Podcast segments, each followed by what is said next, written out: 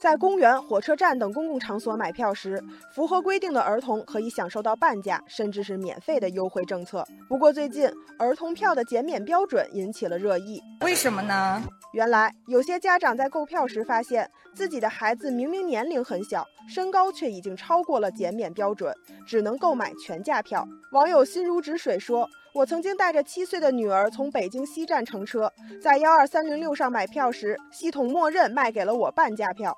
可是到了车站，因为身高问题，又补了全价票。网友雨飞曾经和同事一起带着孩子去海洋馆，他愤愤不平地说：“七岁的孩子超过了一点五米，买了全价票，可旁边一个九岁的孩子因为只有一点三米，却买了半价票。”听了家长们的心酸时，网友程程感慨道：“以身高作为儿童票减免的标准，那个子高的儿童岂不是太吃亏了？”在查阅了我国大部分公园的购票须知后，不难发现，儿童免票的标准定在了一点二米到一点三米之间，半价票的标准定在了一点三米到一点五米之间。然而，有不少家长都认为，由于营养状况和成长环境的改善，我国儿童的平均身高早已达到甚至超过了这一标准。见到不少家长被儿童票困扰着，网友鲁冰花建言献策。他说：“制定儿童票减免标准，按照年龄才算公平。”他的建议引起了网友红星的注意。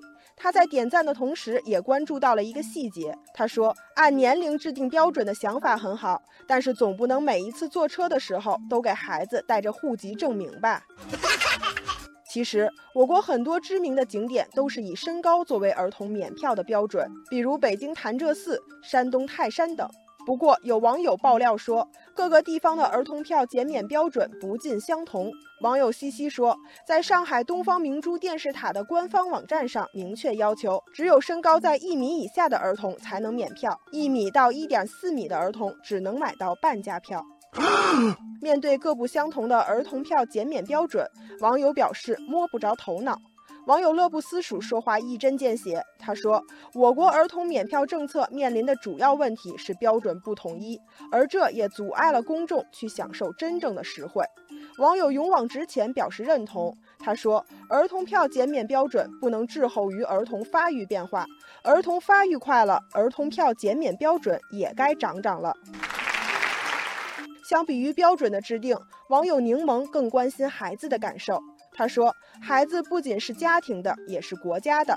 我们应该以实现儿童最大利益为出发点，让他们从小感受到国家对他们给予的关心和爱护。”